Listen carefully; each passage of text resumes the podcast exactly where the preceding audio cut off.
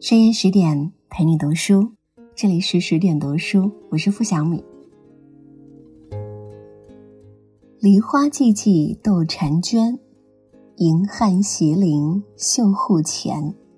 自爱焚香消永夜，从来无事诉青天。这首出自明初才女张虹桥之手的情诗，写出了她芳心寂寞的心绪。又掩藏着少女怀春的娇羞，而这是张虹桥第一次回赠情诗，回赠的主人就是张虹桥短短一生最爱的男人林红。一时定情的爱情有多浪漫，张虹桥对林红的爱就有多执着，只是这份执着到最后，却让人叹息之余更加不舍。张虹桥本名叫张秀芬，原本出身于中原的大户人家，为了躲避元末战乱，随父母流落到南方。可不幸的是，父母在途中双双病逝，小秀芬被交托给姨母照料。颠沛流离的童年生活，也养成了她坚韧而又倔强的性格。姨母原本是高官家的宠妾，战乱中家道中落。他不得已带着小秀芬辗转到了福建的福州，一老一少就定居在福州的西郊。这个地方有一座红山桥，因为桥身是由鲜艳的红砖砌成，当地人就称之为红桥。而住在红桥附近的小秀芬，在姨母的陪伴和教导下，潜心苦读诗书，很快就成为当地有名的美女加才女。人们很快就淡忘了张秀芬的本名，都称她为张虹桥。很多风流才子闻名而来，只是姨母轻易不让虹桥接待客人。做了半辈子宠妾，而今又用似寄非寄的方式维持生活的姨母，对虹桥特别眷顾。她不愿意虹桥走自己的老路，一心只想为虹桥觅得好归宿。而饱读诗书的虹桥，眼光也逐渐变得清高，一般的纨绔子弟根本入不了他的眼。还扬言要以诗采取夫婿，闻讯而来的文人雅士们更是对虹桥充满了好奇，纷纷选取自己的诗词佳作送到虹桥手中，希望得到他的青睐。虹桥认真品读每一首诗笺，还会给这些诗笺排排序。只是却没有一分时间能够让他特别满意，当然也就不会回应了。当时当地被人们称为“闽中十才子”的文采十分出色的青年中，就有一位名叫王公的文士，率先投诗给虹桥。虹桥读完之后，觉得虽然诗意浓烈，但是言辞略显浅薄，内心并不为所动。而另一位叫王称的文士。在拜访文友王公时，听说了虹桥的意事之后，激发起他的好胜心，决心要博取虹桥的芳心。于是，英俊潇洒而又才思敏捷的王称，在虹桥家附近租了房子住下。一天午后，他在看到虹桥午睡的焦太后，写下一首诗送给虹桥。原本虹桥对刚住在邻家的小生心生好感，就在读到诗中的。梦绕巫山和汉诗苏兄时，顿觉此人言行过于轻佻无礼。因为觉得王称不是称心如意的夫婿之选，虹桥依然选择不答复。可以看得出来，虹桥是一个非常有主见的女子。日本作家村上春树曾说过：“如若相爱，便携手到老；如若错过，便护他安好。”张虹桥虽生于旧时代。但是他对爱情的追求从没有降低标准，宁肯跟姨母相伴度日，也绝不将就下半辈子的人生。当女人能够有如此决心的时候，老天爷也会帮她的忙。很快，虹桥的真命天子就来到了她的身边。虹桥命中注定的男人叫林红，是闽中十才子之首，不仅才华横溢。更是世家子弟，因为出口成章，被明太祖朱元璋亲自授官为礼部金善员外郎。林红娶才女朱氏为妻，可是婚后不到三年，朱氏就因病逝去。伤心欲绝的林红恰逢跟上司产生矛盾，于是心灰意冷，便辞官回乡。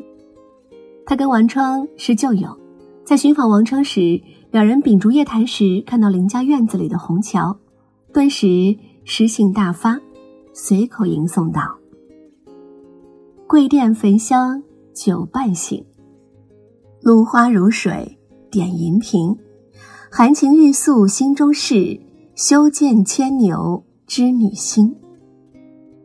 在听王琛介绍了红桥的才情后，林红深知不能轻薄，便将诗作用碧玉笺认真卷抄好，然后装进一个锦囊中，请房东老夫人交给红桥。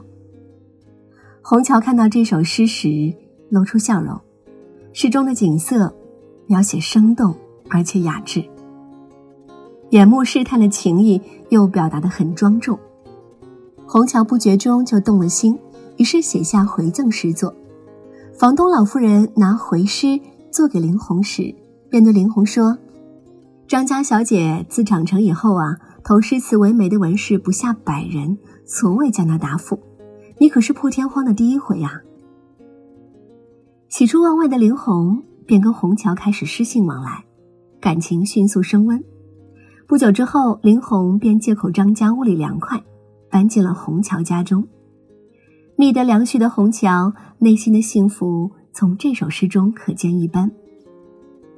芙蓉作帐锦重重，比翼和鸣玉露中。人道瑶池春似海，明月飞下一双红。两个人幸福快活了一年多以后，林红接到了京城前岳父家的书信，让他再次进城为官。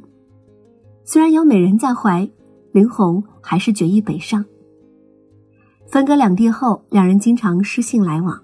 只是林红的诗中一句“记得虹桥，少年眼游”，多少雨晴云絮，让虹桥品出几分轻慢的意味。原本大家闺秀出身的红桥，因为颠沛流离的经历，让他对自己四季非继的身份很是在意。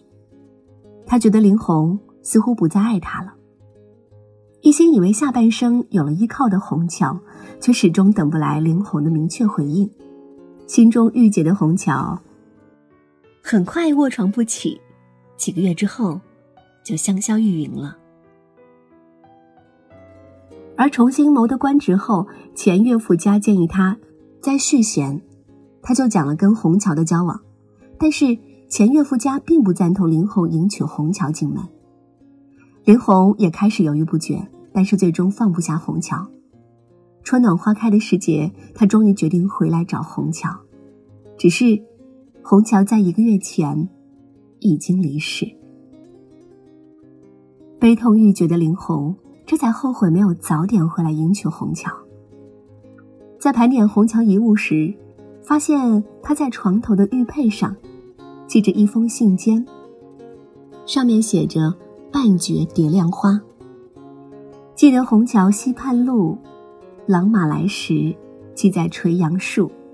脉脉离云和梦渡，锦屏翠帽留春住。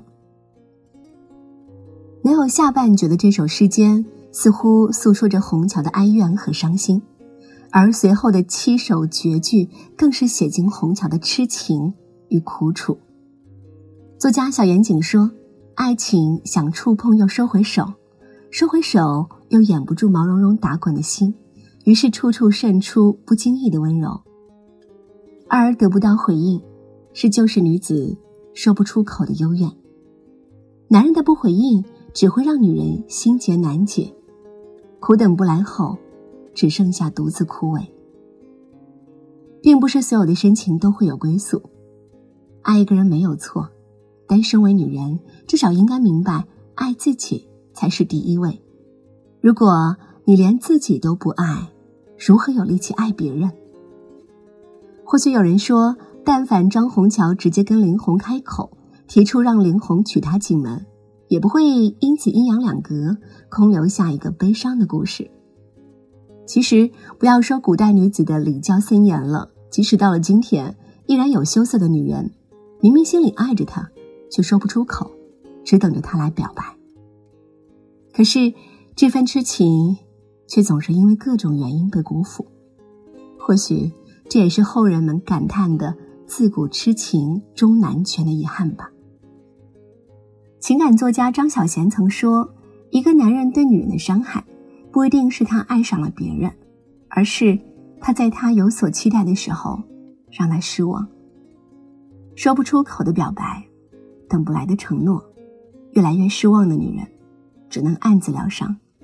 只是伤口越是舔舐，越是没办法结痂。